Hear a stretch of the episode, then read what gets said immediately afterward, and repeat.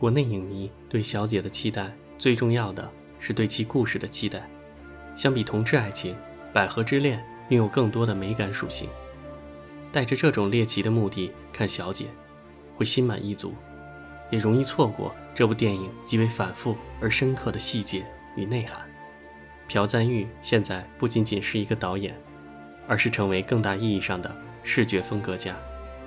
二零一三年的《斯托克》开始，朴赞玉就受到两极化的评价：好的，沉浸在他越发华丽的镜头语言中；坏的，变为赤裸的西式口味。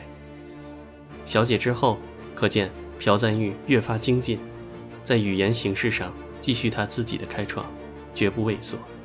于是，小姐中的许多镜头画面让人不可思议地想到韦斯安德森，大量精巧的对称构图。最令人印象深刻的就是结尾部分，秀子与义子的引领性爱。在之前的床戏中，二人的体位也是如阴阳一般对称，这是百合性爱的独特体位，由女性的生理构造所决定，也正好赋予画面卓越的美感。朴赞玉当然没有过多依赖对称构图，他的运镜明显要丰富许多。他的景深是在运动中构造的，追求的。是一种运动中的美感，用圆形、半圆形和前后推拉，达到丰满的指射。比如特写玉子与姨母阅读色情书，镜头慢慢向后运动，露出舒服聆听的形象。这种镜头语言，完美暗示着角色关系，在小姐中极为多见。着重要说的是，在小姐的镜头语言，包括剪辑上，朴赞玉。努力传达出一种绕梁三尺的余韵，多处旁白延后，剪辑上也是软化、淡化处理，不直接硬切。这种技术比较理想的，让观众在两个场景之间圆润舒适的过渡，并对他精心安排的画面进行咀嚼消化。这种镜头语言一定要需要匹配精良的道具和巧妙的位置安排。小姐的美术布景是近年来韩片的登峰造极之作。融合了西式、日本和韩国的房屋建造、室内装潢的元素，呈现出一种阴郁的堂皇富贵之美，也有明显的日式物哀的美学色彩。大量精美的布景和道具，朴赞玉都最大化的赋予与发掘了多层寓意。图书门口的眼镜蛇，庄园中移植自富士山的樱花树，黑皮手套，地下室章鱼。庄园图书室是全篇最重要的场景。有个细节，秀子和玉子发疯一般毁坏图书室的过程中，玉子突然把地上的榻榻米搬开，底下竟是一片水塘。二人把诸多名贵的古籍倾倒其中，作为室内景观一部分的水塘会用榻榻米遮盖。这个场景可理解为是朴赞玉特意安排的隐喻。地板下的水塘正是这座图书室。所代表的压抑、变态、精致而充满形式感的性爱欲望。图书室的眼镜蛇这种道具是比较明显的象征，但小姐中还有许多更为复杂和重要的道具，比如袖子幼时被叔父体罚的串珠，呼应了之后他和玉子作为性爱玩具的银铃铛。串珠配饰和银铃铛从外形上都有明显的性器官暗示。朴赞玉。也确实有意如此安排，串珠代表了一种侵犯和痛苦，银铃铛则是单纯而美妙的快感。这种道具上的并置和对比，是朴赞玉在小姐中大量使用的技巧，或者说把戏。赵振雄饰演的变态叔父爱舔笔尖，舌头和嘴唇永远都是墨色。在最后神秘的地下室场景中，一个骇人的鱼缸内，扭曲盘绕着一只巨大的章鱼。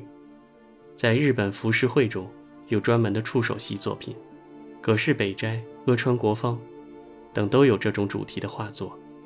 章鱼这种多触手生物，通常被当作男性角色来和女人进行交合，用触手将女人缠住，触手顶部的吸盘对女性进行撩拨，而章鱼的嘴巴则负责对应女性的性器。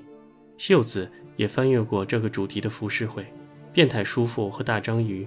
以及触手系的主题完美融合为一体，叔父对袖子的控制，仿佛像无数触手一样紧紧地将她缠住。最后，他让何仲宇饰演的伯爵讲述与秀子的初夜，也与他的癖好色情阅读保持一致。章鱼嘴巴与女性性器的贴合，正是这种色情阅读的同构意象。小姐最令人赞叹的，就是这种角色、道具、寓意三层关系的交织缠绕与互相晕染。道具绝不仅仅是道具，精美也不仅仅是形式美感，一定是有所指涉。有所对应，多种道具在小姐的剧情之路上开满神秘的花朵，每一段都挤出静态的油画般的画面，比如袖子和木偶人还原色情小说中缺失的体位插图。在这种角色与道具的多样搭配中，角色也在道具化。遇到了玉子之前的秀子，图书室为叔父和贵族色情阅读的秀子，都是一个活道具而已。变态叔父以及金海叔饰演的姘头管家，都将袖子这个道具不断施加新的技能和寓意。